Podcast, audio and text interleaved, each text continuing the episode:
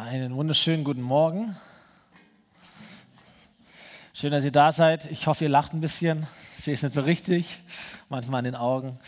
Ähm, voll gut, dass ihr da seid und dass wir das, was wir gesungen haben, wirklich so auch meinen. Wir halten fest an Gott. Das können wir auch daheim tun. Aber sichtbar zu werden, auch als Gemeinde sichtbar zu werden, gemeinsam festzuhalten, gemeinsam auf Gott zu schauen, gemeinsam ihn größer zu machen, als es unsere Umstände aktuell sind, ist so wichtig. Es tut uns auch so gut. Deswegen ist es toll, dass ihr da seid, dass ihr ähm, euch aufgemacht habt, dass ihr es weitererzählt. Richtig gut, dass wir uns hier wieder live treffen können in dem Rahmen, wie es eben halt aktuell möglich ist. Voll gut. Ähm, mein Name ist Stefan, ich bin der Pastor hier in dieser Kirche, darf ich ganz herzlich begrüßen und habe die Ehre, hineinzustarten in eine Predigtserie, die uns so fünf Wochen wahrscheinlich begleiten wird. Und wir haben sie mal genannt, die neue Normalität, weil es ein Begriff ist, der sehr geläufig ist aktuell. Alles verändert sich ja, Dinge werden neu, man gewöhnt sich an Neues. Und ich weiß nicht, wie es dir geht. Manches davon finde ich gar nicht so schlecht ähm, so die letzten Wochen gemerkt, oh, wenn du manche Abendtermine nicht mehr hast, das ist gar nicht so schlecht eigentlich. Kindergarten zu, Schule zu, das hat auch was Gutes. Drei kleine Kinder konnten zusammen in den Wald gehen, ohne schlechtes Gewissen. Du konntest ausschlafen, du hast ein bisschen weniger zu tun gehabt, gefühlt. Der Garten war toll, du konntest grillen. All diese Dinge, ähm, das war schon ziemlich cool. Und ich habe mich schon ein paar Mal so bei den Gedanken erwischt, man könnte sich fast dran gewöhnen in der Sache. Und dann gibt es ganz, ganz viele andere Sachen, wo ich denke, ah, dann möchte ich mich überhaupt niemals dran gewöhnen. Zum Beispiel das hier. Zu sagen, ey Leute, es kann nicht normal sein für uns, dass wir uns mit Masken treffen, dass wir hier eine kleine Schar sind, dass wir 45 Minuten oder 50 oder was, das ist nicht normal. Das will ich auch niemals akzeptieren oder mich dran gewöhnen. Versteht ihr? Es ist wichtig, dass wir da hungrig bleiben, weil man gewöhnt sich erschreckend schnell an Sachen, habe ich festgestellt. Gell? Jetzt die Woche waren diese Bilder aus Amerika so krass mit dem George Floyd, dem dunkelhäutigen äh, Amerikaner, der auf offener Straße ermordet wurde von einem weißen Polizisten und dieses Bild von einem Präsidenten, der sich mit Tränengas den Weg äh, freiräumen lässt, um mit der Bibel in der Hand vor einer Kirche zu postieren. Und ich sehe das und denke mir, Moment mal, ist das, also sind die noch normal? Ist das normal? Ist es etwas, an das wir uns gewöhnt haben und dann ist es eben so? Weil es ist tatsächlich so, man gewöhnt sich sehr schnell an Dinge, die dann einfach mal normal sind. Dass, dass, dass Juden sich nicht mehr so sicher fühlen in unserem Land, ist etwas, daran kann man sich halt gewöhnen, dann ist es halt so.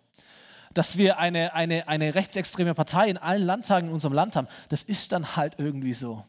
Dass Menschen im Mittelmeer ertrinken und dass in Syrien ein furchtbarer Krieg herrscht, das ist dann halt so. Das ist dann halt normal geworden. Man gewöhnt sich halt so schnell an die Sachen, ja? an Ungerechtigkeit, auch an den Verlust von, von Werten, von Moral, die uns auch als, als Christen vielleicht wichtig sind. Dann ist es halt irgendwie anders und dann ist es halt so. Die neue Normalität.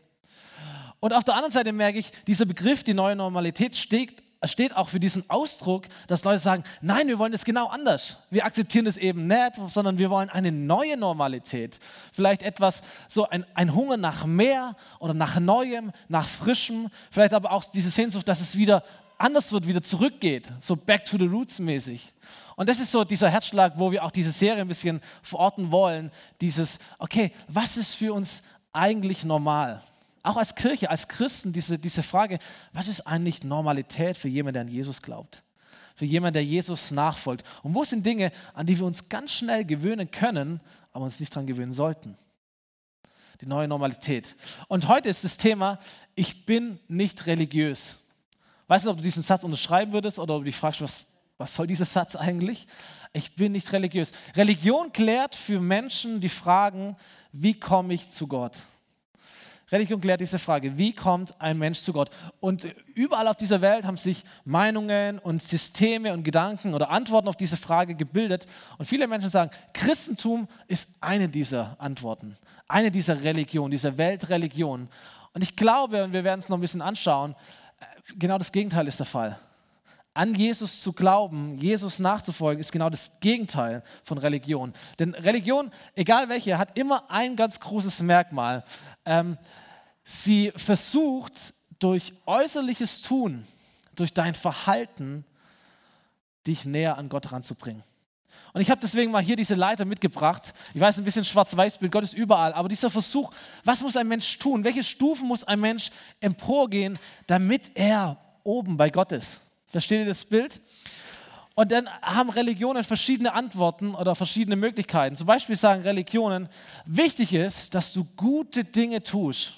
Wenn du zu Gott kommen möchtest, wenn du nahe bei ihm sein möchtest, was du tun musst, ist, dass du dich richtig verhältst. Kennt ihr das? Verschiedene Religionen, verschiedene Taten natürlich. Ähm, das Richtige zu tun. Wenn ich mich nur gut genug verhalte, dann kann ich bei Gott was erreichen. Dann kann ich ihm etwas beweisen. Dann kann ich, kann ich ihm zeigen, wie wichtig er mir ist. Durch gute Taten. Dieses Denken von einem, ich erbringe eine Leistung, eine religiöse Leistung. Wir alle wissen zwar, dass wir das nicht gut hinkriegen gell? und dass wir niemals gut genug sind. Deswegen hat Religion eine zweite Idee und die nennt sich Buße in dem Moment, wenn wir nicht merken, hoppla, wir kriegen das gar nicht hin, wir sind schuldig, wir sind nicht gut genug, sagt uns Religion, dann musst du zu einem bestimmten Ort gehen, zu einer bestimmten Person gehen, bestimmte Dinge sagen und dann sagt dir diese Person, was du tun musst, damit es wieder ausgeglichen wird. So Christen nennen das Beichte oder ein Verständnis von Beichte. Etwas, wo ich nie verstanden habe, weil es für mich überhaupt nicht nach Freiheit klingt, schon gar nicht nach Freude klingt, sondern ich das Bild habe ich eher von der Schule kennengelernt. Du hast deine Hausaufgaben nicht gemacht, dann musst du kommen und kriegst du einen Punkt oder du musst eine Strafarbeit machen, damit es wieder ausgeglichen ist. Also Menschen denken, wenn ich nicht gut genug für Gott bin, muss ich etwas tun, um das irgendwie wieder auszugleichen. Ich muss es büßen. Etwas anderes, das die Religion uns äh, versuchen vorzuschreiben, ist beten. Eigentlich etwas Gutes, würden wir sagen. Ja? Was ist das Problem bei Beten? Das Problem bei Beten im religiösen Sinn ist, wenn wir denken, Beten allein reicht nicht. Es geht darum, richtig zu beten. Zum Beispiel in die richtige Richtung zu beten, in den richtigen Zeiten zu beten, in der richtigen Anzahl am Tag zu beten, um ein guter Christ zu sein oder ein guter Moslem zum Beispiel zu sein.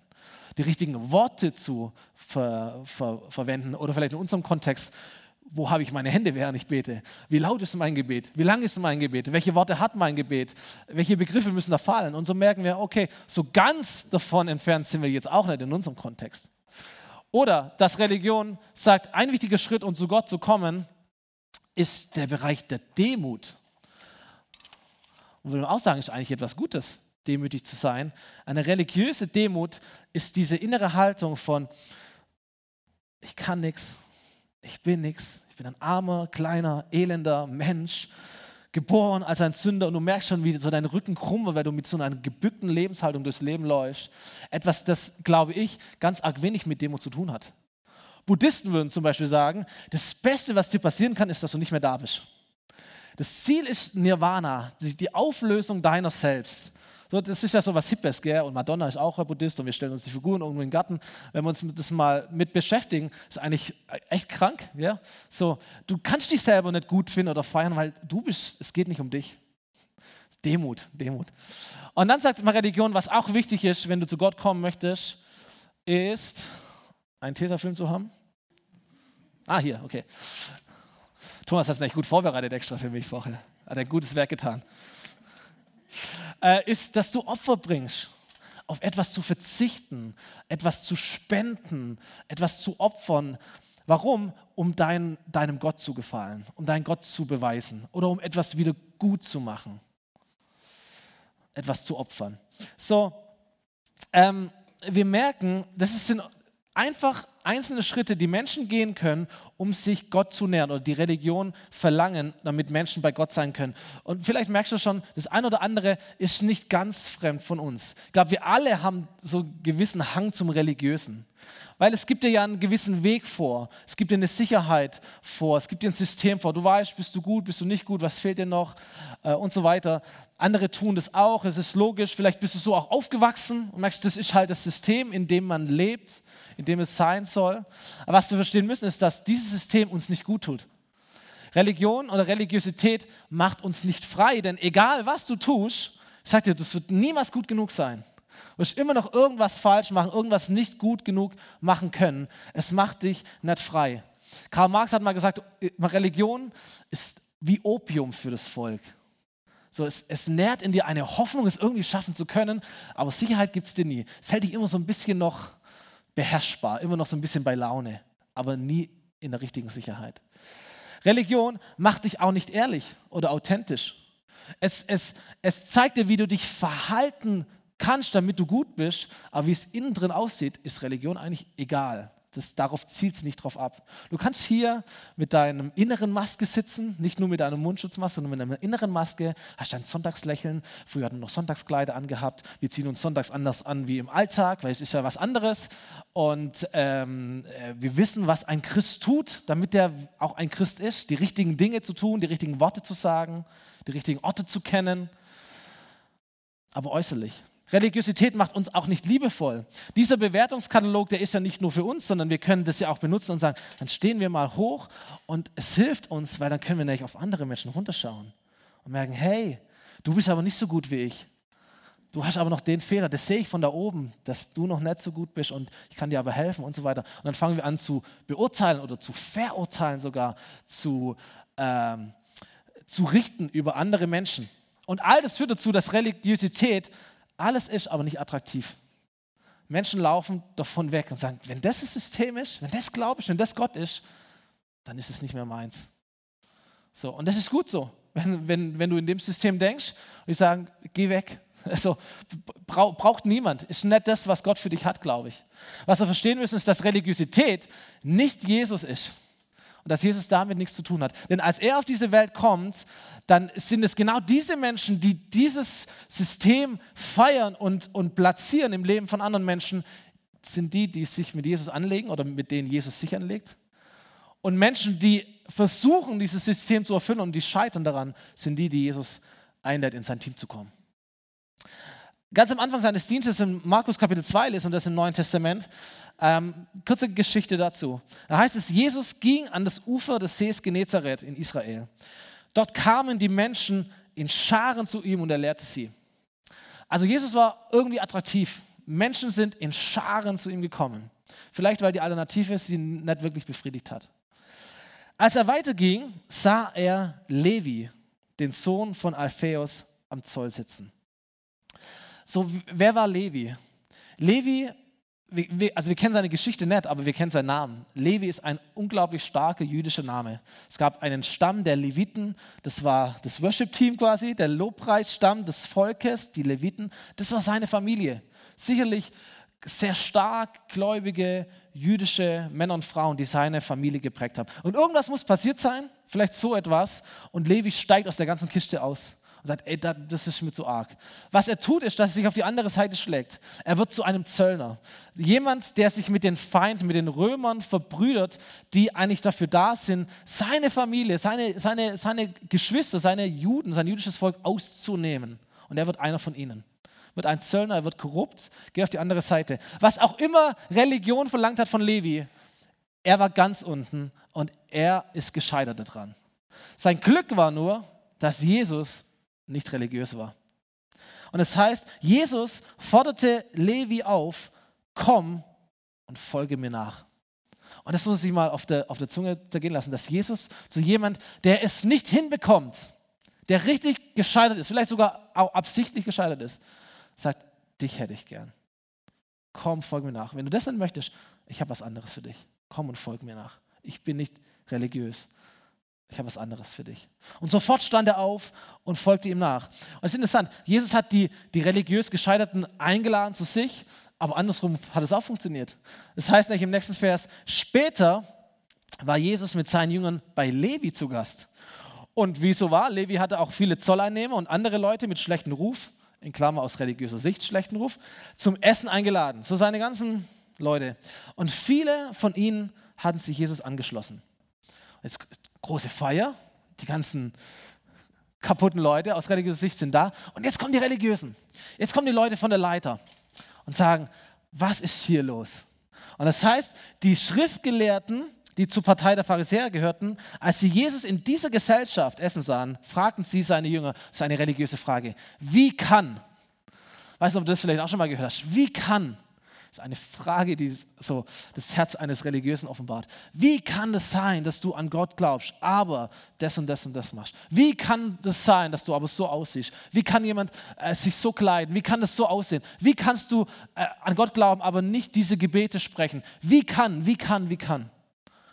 Das ist einfach nur der Ausdruck dessen, dass da jemand ein sehr, sehr enges Bild hat und ein paar Sachen nicht so richtig verstanden hat. Und sie sagen in ihrem Kontext, wie kann Jesus, wie kann jemand, der sagt, ich bin der Sohn Gottes, wie kann er denn sich bloß mit solchen Sündern und Betrügern abgeben? Passt doch nicht zusammen. Und Jesus antwortet mit einem berühmten Satz und sagt, die Gesunden brauchen keinen Arzt, sondern die Kranken. Ich bin gekommen, um Sünder in die Gemeinschaft mit Gott zu rufen und nicht solche, die sich sowieso für gut genug halten. Es ist interessant, da steht nicht, die gut genug sind. Das, das hätten Sie jetzt gesagt. Aber Jesus sagt, ey, ihr seid so, ihr haltet euch für gut genug. Das ist ja von, ist euer Problem. Aber für euch bin ich nicht da. Ihr haltet, ihr habt äußerlich, macht ihr alles richtig. Äußerlich seid ihr richtig gut da, aber innerlich andere Geschichte. Für euch bin ich nicht da. So, was Jesus getan hat, ist, dass er in eine Welt kommt, die so denkt und dass er dieses ganze System auf den Kopf stellt. So, ähm, er wartet nämlich nicht oben, dass Menschen zu ihm kommen, sondern Jesus sagt hier, ich bin gekommen. Und das ist der, der, ganz, ganz große Unterschied zwischen Jesus und Religion, dass Religion immer versucht, Menschen zu Gott zu bringen und Jesus kommt zu den Menschen. Ich bin gekommen, sagt er in diesem Vers. Ich bin gekommen. Der christliche Glaube ist der einzige, wo es darum geht, dass Gott zu den Menschen kommt und nicht Menschen zu Gott kommen. Deswegen ist auch Christentum an sich oder christlicher Glaube, Jesus nachfolgen, ist keine Religion. Weil es geht gar nicht darum, was du tust, es geht darum, was Gott für dich getan hat.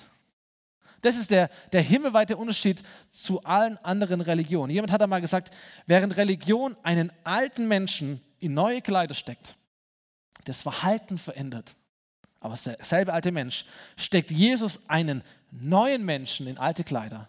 Verändert Jesus das Herz, weil er weiß, wenn sich das Herz verändert, wenn das Herz erneuert ist, dann wird sich irgendwann auch das Verhalten verändern, die Gestaltung verändern und all diese Dinge. So Religion verändert dein Verhalten, Jesus verändert dein Herz. Gnade oder Gott kommt diese Leiter herunter, diese religiöse Leiter und er wird ein Mensch und er begegnet unserer Religiosität mit Gnade mit Gnade. Er sagt zum Beispiel, dieses ganze Ding mit dem Opfern, ja, Gott etwas zu beweisen, gute, äh, äh, auf irgendetwas zu verzichten, um Gott wohl zu gefallen, das kannst du dir schenken, weil dieses Opfer habe ich schon für dich gebracht. Es gibt nichts, was du tun kannst, um vor Gott gut dazustehen. Du stehst vor Gott deswegen gut da, weil ich für dich das Opfer geworden bin. Er hängt an diesem Kreuz, er nimmt die Sünde der ganzen Menschheit auf sich er gründet übrigens auch keine Religion an diesem Kreuz, sondern er schenkt Menschen das Leben. Das ist einfach ein Riesenunterschied. Er schenkt Menschen das Leben. Und dieses Leben, das, das Jesus Menschen schenkt, ist ein Leben, das darin besteht, dass sein, dass sein Geist, sein Heiliger Geist in das Herz der Menschen kommt und ihnen ein neues Herz gibt. Ein altes Versprechen Gottes aus dem Alten Testament, aus dem Buch Hesekiel, wo es heißt, dass Gott sagt, ich will euch ein neues Herz und einen neuen Geist geben. Das sagt er, ey, nett, ich, ich will euch eine, eine neue Leiter geben. Ein neues Buch habe ich geschrieben, hier ist es, ein neuer Katalog, ein neues Gesetz, irgendetwas, das gebe ich euch. Er sagt, ich möchte euch, wenn ich euch etwas Neues gebe, dann ist ein neues Herz und einen, ein neuer Geist gebe ich euch. Ich nehme das versteinerte, frustrierte, religiöse Herz aus eurer Brust und ich gebe euch etwas Lebendiges. Das ist cool. Etwas Lebendiges gebe ich euch. Mit meinem Geist erfülle ich euch damit ihr nach meinen Weisungen lebt, damit ihr meine Gebote achtet, damit ihr sie befolgt. Es ist wichtig, Jesus möchte, dass wir uns an die Gebote halten.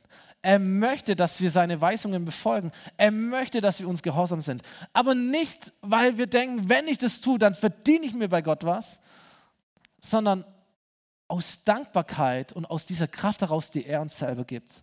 Er gibt uns seinen Geist, ein neues Herz. Und dieses neue Herz ist fähig zu Dingen, wo das alte Herz immer dran gescheitert ist.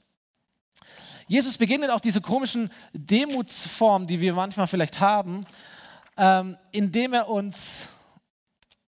Oh, okay. Oh, sagte mir das nicht. Passiert, ja? Ähm, er begegnet dieser, dieser Demut, indem er uns Identität schenkt und Bestätigung. Dieser Geist, der in uns lebt und der uns sagt, wie sehr Gott sich freut über uns, wie sehr er jubelt über uns, wie sehr er uns mag. Es gibt keinen Grund für keinen Menschen auf dieser Welt, irgendwie mit einer komischen Haltung guck mal, ob es irgendwie anders geht, ähm, mit irgendeiner komischen Haltung durchs Leben zu gehen und sich irgendwie schlecht zu fühlen, weil man irgendwo versagt hat, sondern wir sind geliebte Kinder Gottes. Und der Heilige Geist zeigt es uns immer wieder neu. Und aus diesem Sein heraus, da geht es ja gar nicht darum, dass wir irgendetwas tun, sondern es ist alles nur, was Jesus getan hat. Er stirbt für uns, er ist das Opfer für uns, er gibt uns seinen Geist. Und aus diesem Sein, aus diesem neuen Herzen heraus, tun wir Dinge, aber wir tun sie nicht mehr auf religiöse Art, sondern wir tun sie auf die Jesus-Art, könnte man sagen. Wir tun sie freiwillig. Wir beten, natürlich beten wir. Aber wir beten nicht als eine Pflichterfüllung, sondern wir beten, weil es der Ausdruck eines, einer lebendigen Beziehung zu Gott ist. Deswegen beten wir. Und es ist egal, wie lange wir beten, wo wir beten und sonst irgendetwas, sondern beten heißt Beziehung mit Gott leben. Und das wollen wir tun. Das ist das, wozu der Heilige Geist uns drängt, wozu unser Herz uns hinzieht. Deswegen beten wir. Wir, wir tun auch Buße. Wir kehren von manchen Dingen ganz bewusst um, die Gott uns sagt, dass sie nicht gut für uns sind. So, dass wir merken, okay, manche Dinge, die sollte ich einfach lassen in meinem Leben. Das ist nicht gut, das, nicht, das sind nicht die Weisungen Gottes. Äh, etwas, wo ich umkehren sollte, wo ich mich trennen sollte, wo ich lassen sollte. Vielleicht sogar Menschen, die, die ich aus meinem Leben entfernen sollte, wo ich Beziehungen abbrechen sollte. Aber nicht aus Schuldgefühlen heraus, nicht raus, weil ich denke, ah, dann verliere ich irgendetwas bei Gott, sondern weil der Heilige Geist mich dazu führt und mich dazu bringt. Wir vollbringen sogar gute Taten oder wir sollen sogar gute Taten vollbringen, aber nicht, weil wir denken, dass wir das müssten, sondern weil das die Konsequenz der Liebe Gottes in unserem Leben ist. So, im Epheserbrief gibt es diese ganz tollen Verse, die, die das ähm, bezeichnen. Da heißt es, nur durch seine, durch Gottes unverdiente Güte seid ihr vom Tod gerettet worden. Und das ist geschehen, weil ihr an Jesus Christus glaubt. Es ist ein Geschenk Gottes und nicht euer eigenes Werk. Denn durch eigene Leistungen kann ein Mensch nichts dazu beitragen. Und merkt ihr, wie hier Religion die, die Maske vom Gesicht gerissen wird? So krass, oder? So unverdiente Güte. Das ist ein komplett anderes System. Oder es ist geschehen, weil ihr glaubt, nicht weil ihr tut, sondern weil ihr glaubt. Es ist ein Geschenk Gottes, nicht dein eigenes Tun. Durch eigene Leistungen oder durch eigene Religion kann ein Mensch nichts dazu beitragen. Deswegen kann sich auch niemand etwas auf seine guten Taten einbilden. Deswegen ist auch völlig egal, wie hoch du diese Leiter steigen kannst oder nicht steigen kannst. Es ist sowieso wurscht. Was wir jetzt sind, ist allein Gottes Werk.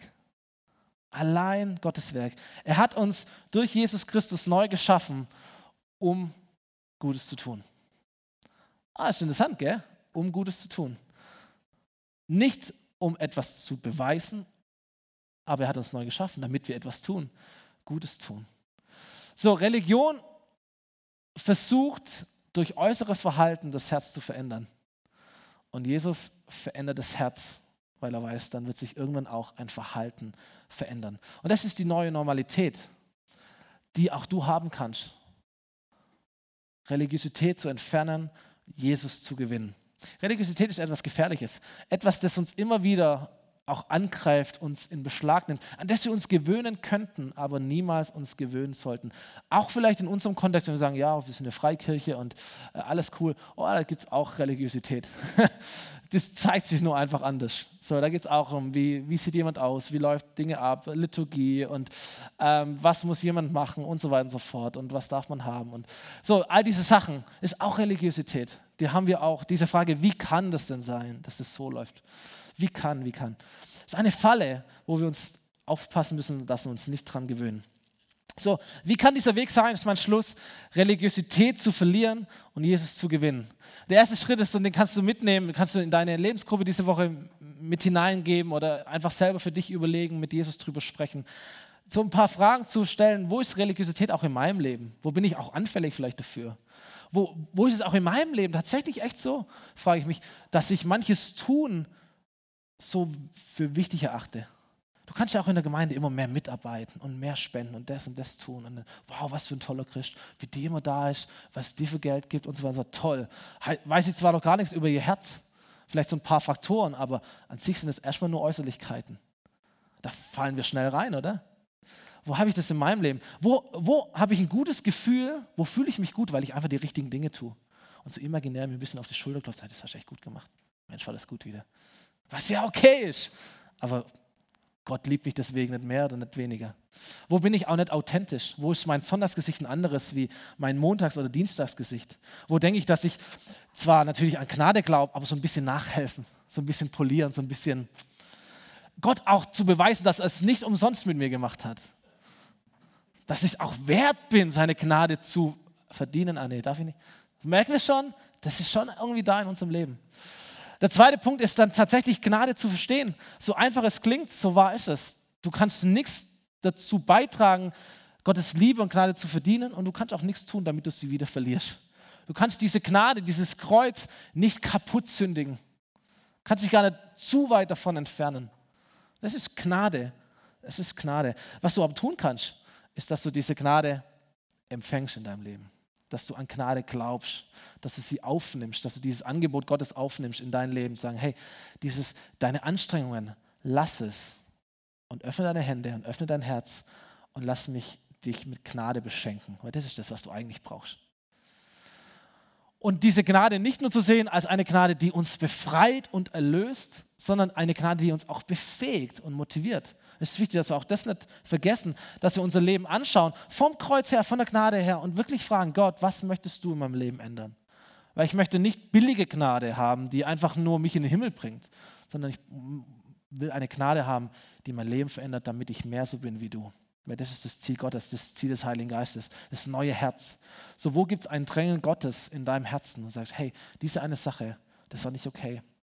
Auch wenn es mich was kostet, da muss ich mich entschuldigen, da muss ich irgendetwas brechen, da muss ich irgendetwas lassen oder sonst irgendetwas. Das ist das, wozu Gnade mich befähigt, wozu Gnade mich hinführt oder mich motiviert. Um dem mal nachzuspüren, diesem, diesem Geisteswirken mal nachzuspüren, auch in deinem Leben. Gnade komplett zu empfangen. Ich finde es so wichtig, auch für uns als Kirche, letzter Punkt, dass wir, dass wir Kirche sind, nicht verurteilend, sondern Gnade austeilend für Menschen. Dass wir wirklich das sagen, ey, wir wollen, dass Menschen Gott finden, dass sie nicht Religion finden hier, dass sie nicht irgendein ein cooles System finden, sondern dass sie, dass sie Gott finden und dass sich ihr Leben verändert.